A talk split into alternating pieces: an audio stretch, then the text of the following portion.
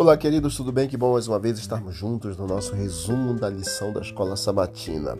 Evangelho, Juízo, Criação. Quarta, dia 10 de maio. Observe a mensagem do primeiro anjo. Lá nós temos a expressão Evangelho Eterno, Hora do Juízo, Adoração ao Criador. Veja exatamente como esses conceitos eles estão intimamente relacionados.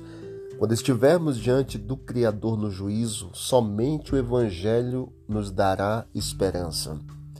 Paulo chega a dizer em Romanos 8, verso 1: Agora, pois, nenhuma condenação há, e certamente não haverá também no juízo. A mensagem de Deus como Criador ela é central para a verdade presente, em especial quando nós temos a teoria da evolução mesmo com vestes em trajes cristãos, ameaça destruir todo o fundamento da fé cristã. Em meio ao ataque do pensamento evolucionista, Deus então levantou uma igreja, um povo cujo próprio nome, nome é a própria testemunha contra a crença da evolução.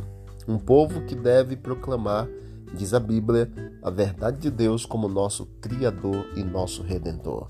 Por seu poder, por seu amor, Deus em Cristo, ele nos criou por seu humilde sacrifício de amor, ele nos redime do pecado.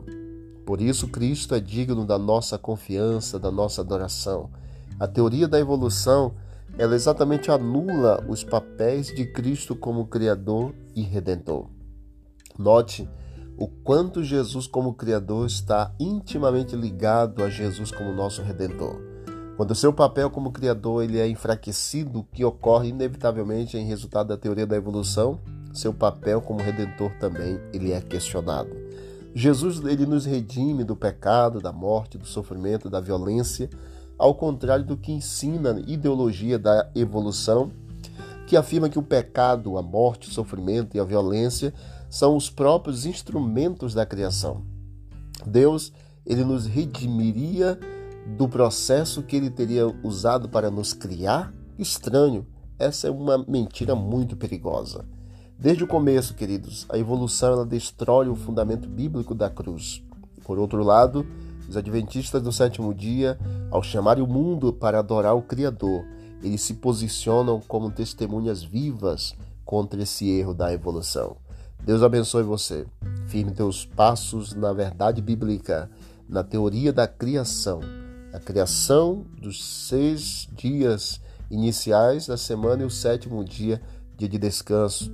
E sigamos firmes como o Senhor nos orienta. Temei a Deus e dá-lhe glória, pois é chegada a hora do seu juízo. E do juízo, somente em Cristo teremos de fato absolvição e salvação. Vamos orar. Querido Deus, obrigado por esse momento especial de estudo da palavra de Deus nos ajude a firmar os nossos pés na verdade bíblica e estarmos sempre diante do Senhor fazendo tua vontade.